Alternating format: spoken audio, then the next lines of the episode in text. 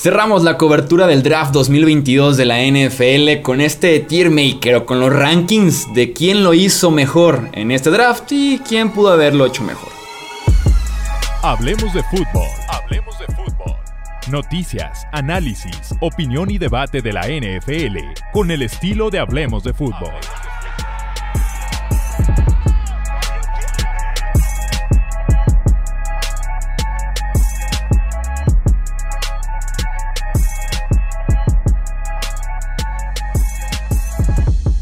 ¿Qué tal amigos? ¿Cómo están? Bienvenidos a un episodio más del podcast de Hablemos de Fútbol. Yo soy Jesús Sánchez. Un placer que estén aquí con nosotros para comentar, insisto, ya lo último que nos dejó este draft 2022. Estoy con Wilmar Chávez para poder hacer justamente estos grupos, estas categorías de quién lo hizo mejor y quién no tan bien en el draft. Wilmar, bienvenido, ¿cómo estás, brother? ¿Qué onda, Michuy? ¿Cómo estás? A todos los que nos ven aquí. Bien, bien. Contento de venir como a darle cierre a este proceso. A a tocar un poquito más en términos de equipo y todo lo que ha pasado. pero bien, contento con todo este proceso que hemos vivido de draft. No ajuste sus audífonos, sus bocinas, su nada. En efecto, Wilmar se escucha bien finalmente. después, después como de dos años sufriéndole. Llegó la Navidad.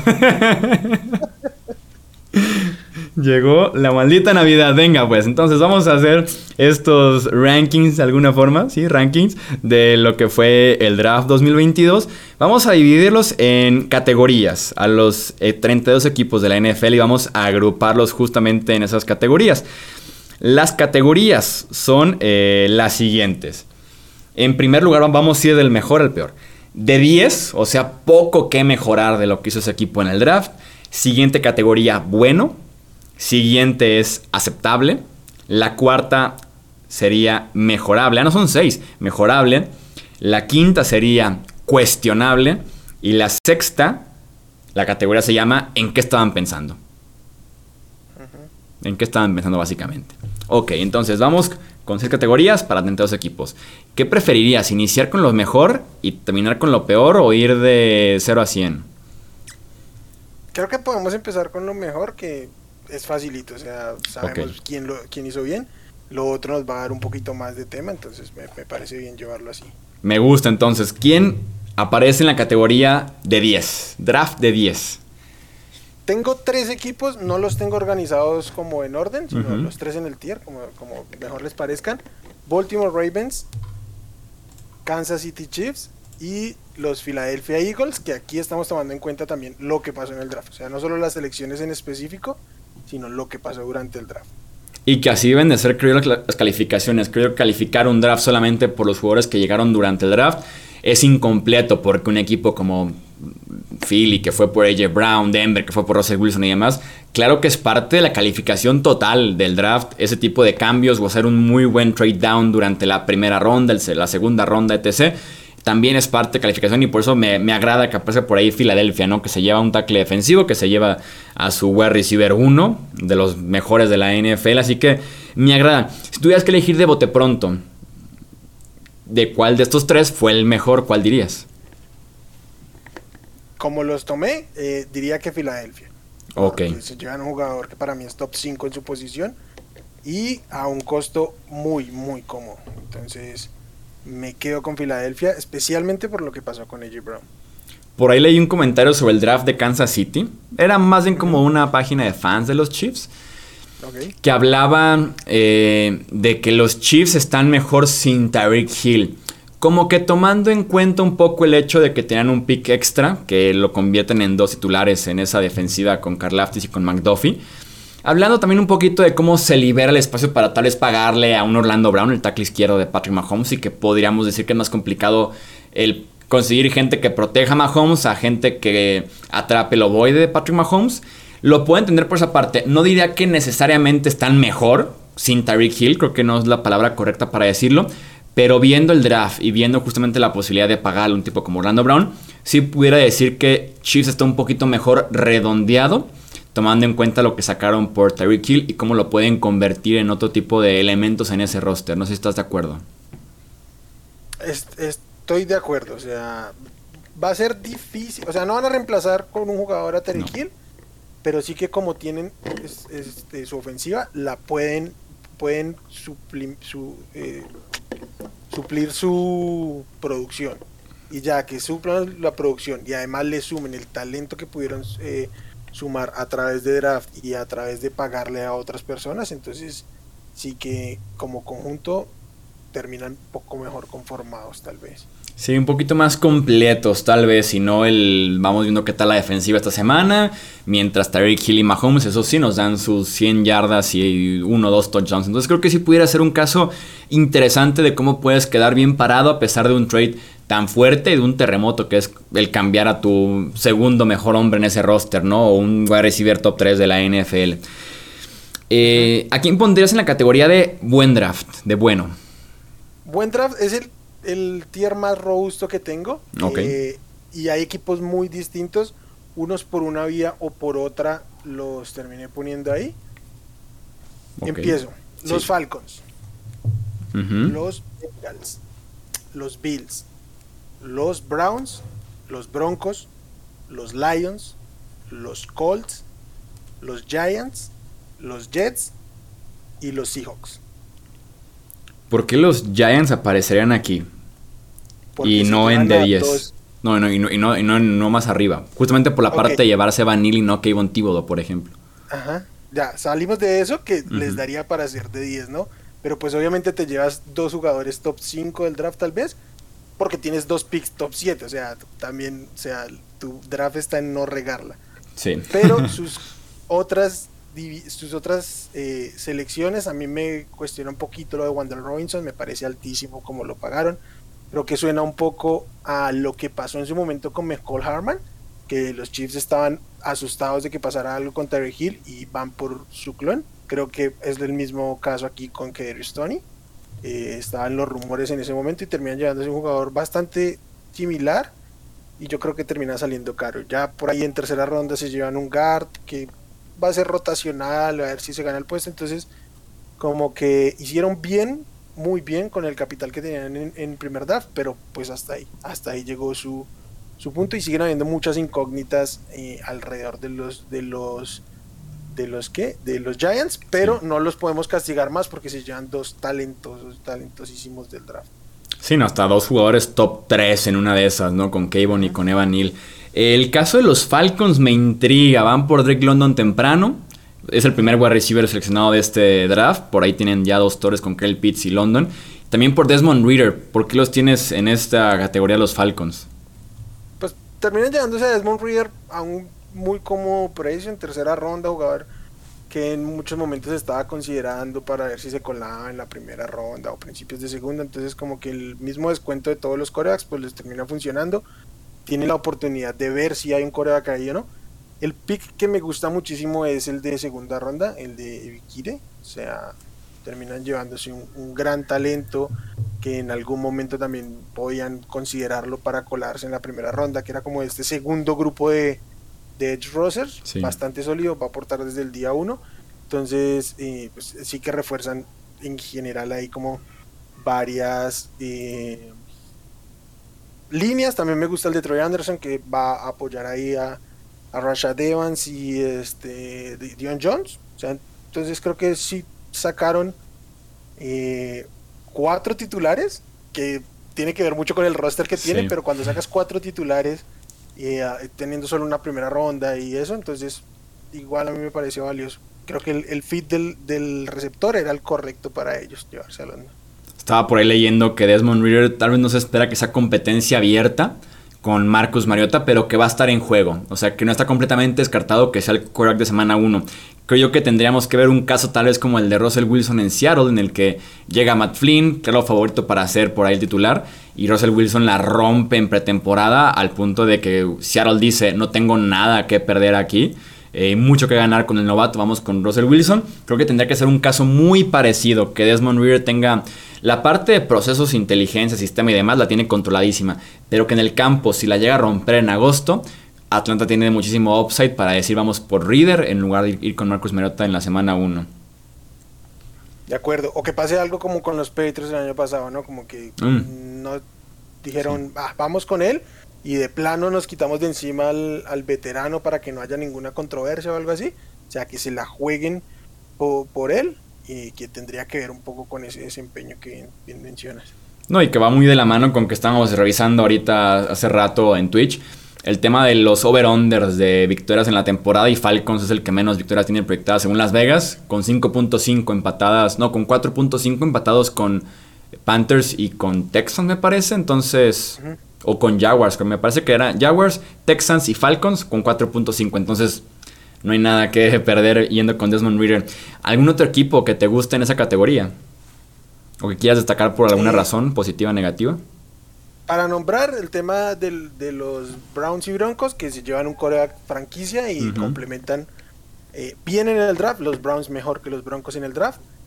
Eh, y puse a Indianapolis, que a mí me, salta un poco. Creo que no se habla lo suficiente de lo que hicieron los Colts en este draft. En el draft puntualmente entraron sin tanto capital y tomaron su, selección pick 42 era, lo convirtieron en dos jugadores titulares, llevaron además un, un tight end para complementar este a, a Moali Cox, que básicamente es el clon de Moali Cox, pero ya sabemos que este esquema normalmente utiliza tight ends, entonces ahí eh, van a aprovechar, le dieron profundidad a la línea defensiva, entonces creo que al no tener figuras tan rutilantes pasa un poco desapercibido, pero en términos del capital de draft que tenían, creo que lo aprovecharon bastante bien los Colts. En la categoría de aceptable, ¿a quiénes pones? Tengo a los Panthers, a los Packers, a los Dolphins, a los Niners, a los Buccaneers y a los Steelers. Ok, me intriga el caso de los Panthers. Digo, se llevan el mejor tackle ofensivo según nuestros rankings. En el top 10 también se llevan por ahí a un tipo como Matt Corral. Eh, creo que lo primero que hay que destacarles es que no se hayan vuelto locos con ese pick 6 a llevarse un receptor, eh, un, un, coreback. Un coreback. Que además tampoco más adelante se volvieron absolutamente locos en conseguirlo. Eh, o sea, es que como entraban, teniendo el pick 6 y llevándose el, para mí un top 3 de la clase, creo que era bueno ya. O sea, aprovecharon bien esa ronda. Lo que pasó con los picks anteriores, pues ya eso es cosa del año pasado. No, no creo que era materia de juzgar ahorita. Pero pues tampoco lo podía poner más arriba, que llegué a pensarlo, porque regalaron o dieron una pick de tercera ronda del próximo año, que me cuestiona bastante pero pues que si le sale un coreback utilizable ahí titular, así sea solo su contrato de novato en una tercera ronda, dos terceras rondas, creo que está bien. Eh, y por, por el esquema que creo que pueden manejar en los, en los Panthers de querer correr la bola y como podría ser un poquito QB friendly, eh, creo que a Corral se les, se les acomoda y sí que puede tener una proyección también lo mismo, la proyección de victorias que tiene son tan bajitas que en una de esas lo podemos ver en el campo. Además, su competencia es Sam Darnold. Y pues a ver qué trae. Y si no, pues van a gastar dos terceras rondas que. una del siguiente año, una del siguiente año, lo cual no me termina de agradar al 100%, pero bueno, y eso, que yo con Matt Corral estaba contento. Dos terceras rondas, la de este y mm. la del otro año. Eh, ¿Y qué? Pero bueno, lo mismo pagaron por Carson Wentz y de Carson Wentz sí sabemos qué podemos esperar. Eh, mencionabas también por ahí a los Packers, que me intriga. Digo, es la categoría aceptable, pero Quay Walker se va muy temprano. Pagaste dos segundas rondas por un tipo como Christian Watson. Con expectativas que van a estar por los cielos, o sea, pero de verdad por los cielos. Eh, ¿Por qué tienes a los Packers aquí en esa categoría?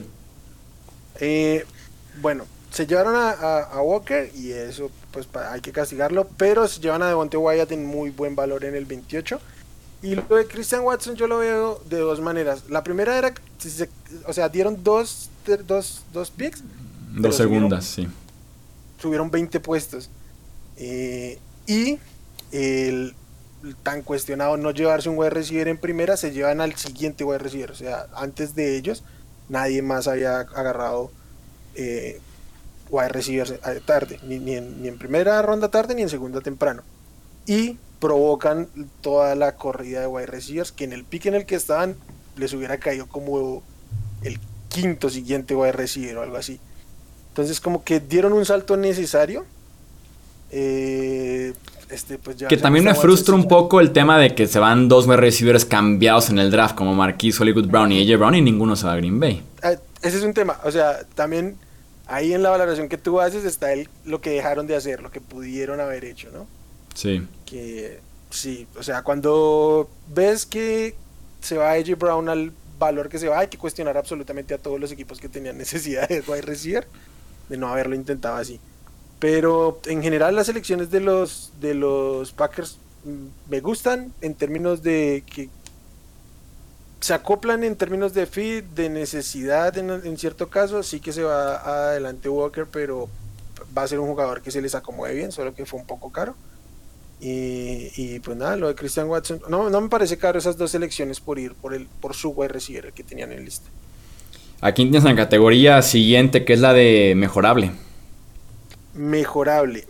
Tengo a los Bears, a los Cowboys, a los Chargers, a los Vikings y a los Commanders. Ok. Se me hace interesante el caso de los Bears, que son muy De criticados por no apoyar el tema ofensivo, pero sí es muy cierto que se llevan a dos titulares de la defensiva también. Se llevan dos muy buenos jugadores para el valor en el que estaban. O sea, tanto Gordon como, como eh, Brissett, eh, creo que se van en el lugar que estaban. Creo que hay que cuestionar es como la, la filosofía de draft y de temporada baja porque no le han dado absolutamente ninguna ayuda a Justin Fields. Pero a mí me parece, así como creo que fue en el último episodio que te dije que el pick de, de Tyler Thornton me parecía el peor del draft. Sí. Este, el de Velus Jones anda por ahí pegando en el palo, ¿eh? O sea, me parece terrible que Sí. se haya ido por delante de Sky Moore, de Allen Pierce, y que además, o sea, es un tipo que estaba proyectado para una cuarta tarde, quinta ronda, tiene 25 años, hay jugadores del, del draft de 2019, receptores que son más jóvenes que él. Entonces, Sí, que el equipo venía de jugar decir. mucho equipos especiales, mucho regreso, poco, poco en la posición de wide receiver y necesitan que produzca como wide receiver por el talento que tienen en Chicago. Y lo que decíamos, o sea, buen valor como defensivo, no forzarlo, pero sí estás desperdiciando tal vez un año de progreso o desarrollo de Justin Fields, ¿no? Teniéndolo con Darnell Mooney, Byron Pringle, Equanimo Sam Brown y Velus Jones. Dante Sí, Pérez porque- también. Por- porque Gordon y, y me parecen buenos jugadores, los hubiera puesto hasta el final, porque de ahí en más me parece... No entiendo lo que han hecho los, los Bears y ya me imagino que de aquí a tres años van a estar diciendo, no, pues es que Justin Field no lo seleccionamos nosotros, entonces a, a quemar una bala con el que sí es de ellos o algo así. Porque sí, en general no se ha rodeado y ahorita el cuerpo de receptores es... Yo creo que es el peor cuerpo de receptores de la liga. Sí lo es, sí, sí, sí lo es. Un Darnell Mooney como wide receiver 1, claro que es. Mooney me encanta como 3, pero como 1. Un Byron Pringle como 2. Sí, no, sí es el peor gru- grupo de wide receivers por mucho. Eh, otro equipo que tengas en esa categoría de mejorable que te gustaría destacar por algo. Te- tengo aquí a los Chargers. Chance y salta un poquito porque Zion Johnson sí que es un buen jugador. Y ellos dicen que lo tenían en el top 10 de su board. Yo no les creo, pero bueno, este es un gran jugador. Y como quedó la línea ofensiva, salvo el, el right tackle, eh, pues es de élite. O sea, difícilmente vas a encontrar algo mejor en la liga. El problema fue no zafarse de, de, de Thornton como tu right tackle. Y creo que ahí tenían la oportunidad de hacerlo. Tenían a, a Penning, también tenían por ahí algún receptor si le querían dar profundidad. Entonces creo que terminan, pues, por valor posicional, yéndose con un guard que sí que les funciona, que es un gran jugador, Zion Johnson. Pero, pero bueno, no, no, a mí no me encanta. Y sus siguientes elecciones son más para dar profundidad que otra cosa. Sea, siguen reforzando la línea defensiva, que era un problema hace dos meses, pero ahora creo que ya no tanto. Eh, un running back, han seleccionado running back como en los últimos tres o cuatro años. Todavía no le pegan a uno. Yo creo que en este caso sí le van a pegar con Isaiah Spiller, pero, pero pues es seguir invirtiendo a una posición que eh, Chansey debería solucionar de otra manera. Sí que se vio muy cargado Eckler a final del año anterior, pero sí me parece que su draft es Zion Johnson y y muchos suplentes. ¿A quién tienes en la categoría de cuestionable? En la De penúltima. De cuestionable tengo a los Cardinals, a los Texans, a los Jaguars, a los Raiders, a los Rams y a los Titans. Ok, me queda claro que por la parte de Arizona es por adquirir a Hollywood a ese precio y Titans por cambiar a AJ Brown. Claro, porque eh, déjame que tengo aquí el draft de los Titans. A mí el draft de los Titans, si lo veo en seco, eh, me encanta. O sea, me encantan sus selecciones, Traylon Borgs, Roger McCready, Nicolas Petitfree, Malik Willis en tercera ronda. Me parece un gran draft, incluso Kyle Kyle Phillips que se les, les llega por ahí en quinta ronda, creo que puede jugar muy bien en el slot. Pero pues dejaste ir un tipo que es élite en su posición, que además tu, tu cuerpo de receptores hasta ese momento era él y paremos de contar, en este momento tus opciones de receptores son un tipo que va a cumplir 30 años y viene de un ACL y un muchacho que está evidentemente verde para ser titular en la liga y lo vas a tener que llenar de targets en tus primeras semanas, entonces sí que hay un problema. Eh, la ofensiva en los playoffs fue un, caos, o sea, salieron de un partido con nueve sacks y la ofensiva no puso de su parte, sino todo lo contrario, puso de su parte para perder el juego. Entonces creo que perder a Jay Brown eh, es un conflicto tremendo, además porque ya perdieron a Jay Brown por lesión el año pasado y lo sintieron, creo que sintieron más la pérdida de Jay Brown que la propia lesión de Eric Henry el año pasado. Entonces, para mí, cuando tienes a un tipo de estos, mm, pues no lo cambies.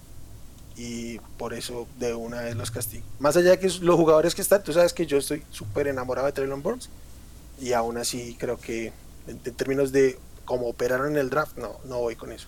Si quitas el tema de AJ Brown, suponiendo que no lo cambian, eh, ¿dónde encontraríamos tal vez a Tennessee? ¿En qué categoría? Eh, como un, buen draft. Ok. Eh, y también mencionaste a los Jaguars. Digo, es complicado. Hemos hablado ya del tema capital del draft, de cómo podemos a veces sobrevalorar a los equipos que tienen buen draft, pero con mucho capital. Los Jaguars tenían capital, tenían de los drafts más valiosos en tema de puntos, de cuánto valía cada una de sus selecciones, incluyendo el pick número uno, y aparecen aún así en el tema de cuestionable que está pasando con Jacksonville. Para empezar, porque pifian en el pick 1. luego, luego y sale una absoluta bestia, Travon Walker, pero pues yo aquí tengo que decir que para mí no era el, pick 1, para mí no era ni un jugador top 5, no sé siquiera si top 10 de la clase, entonces yo ahí no voy. Segundo, hacen trade por un linebacker. Luego se llevan otro linebacker. Eh, o sea, tienen cuatro picks en el, en el top 70 y son pues Travon Walker, dos linebacker y un centro. Entonces... Complicado. Sí, o sea, si tienes tan buen capital, hay que juzgarte en base a lo que tienes, pues lo que haces, ¿no? Eh, sí que Devin Lloyd a mí me gustaba mucho y era para mí el mejor linebacker, pero no le veía necesidad de subir porque va, te, lo van a robar, pero algo vas a encontrar en segunda ronda, incluso puedes bajar y seguir encontrando. Encontraron un buen linebacker en el pick 70, entonces no veía la necesidad de ir a buscarlo allí. Sí, eh, como, como dices tú, aparte de subir por Devin Lloyd, eh, vienen de pagarle millones en la agencia libre a otro linebacker ya. Un poco, un poco incómodo esa parte. Y sí, sobre todo Trayvon Walker. Por ahí que platicábamos el otro día que se había filtrado la información de los Cowboys, de su Big Board. Como ejemplo, Trayvon Walker era el séptimo en el Big Board de los Cowboys. Que digo, nos puede servir como referencia un poquito equipo NFL, cómo evaluaba al pick número uno. Estaban por arriba del Kevon Thibodeau, Eden Hutchinson, simplemente en la posición de Edge. De acuerdo, y ya que hablaste de los Cowboys, pues voy a hablar también de ellos que están en este mismo grupo. Porque se llevan a Tyler Smith, que a mí me pareció un buen jugador, pero creo que hay un, un Rich, creo que era jugador de segunda ronda si fuera alta. Pero a mí lo que menos me gusta es lo de Sam Williams en segunda ronda, y especialmente con los Cowboys, porque ahorita tienen un proceso con Kelvin Joseph, que, que fue su pick de segunda ronda el año pasado y es muy probable que no vuelva a jugar en la liga mm, por un tema legal. Y pues Sam Williams es un tipo que tiene antecedentes legales. Eh, ya seleccionaba en su momento a Randy Gregory y más allá de que el año pasado jugó bien, no le salió bien esa selección, también con, con antecedentes. Entonces tipo como que seguir ahondando en los mismos errores que ya se han cometido, y pues yo no lo veo. Igual y con todo el, background que tenía Sam Williams, me parece alto que se vaya dentro del top 60.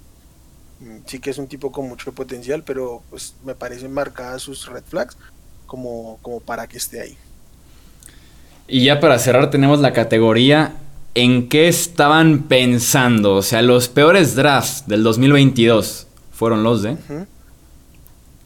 Los New England Patriots y los New Orleans Saints. Tiene mucho sentido. Tiene demasiado sentido. Eh, platicamos un poquito de los Pats para empezar. De los Pats.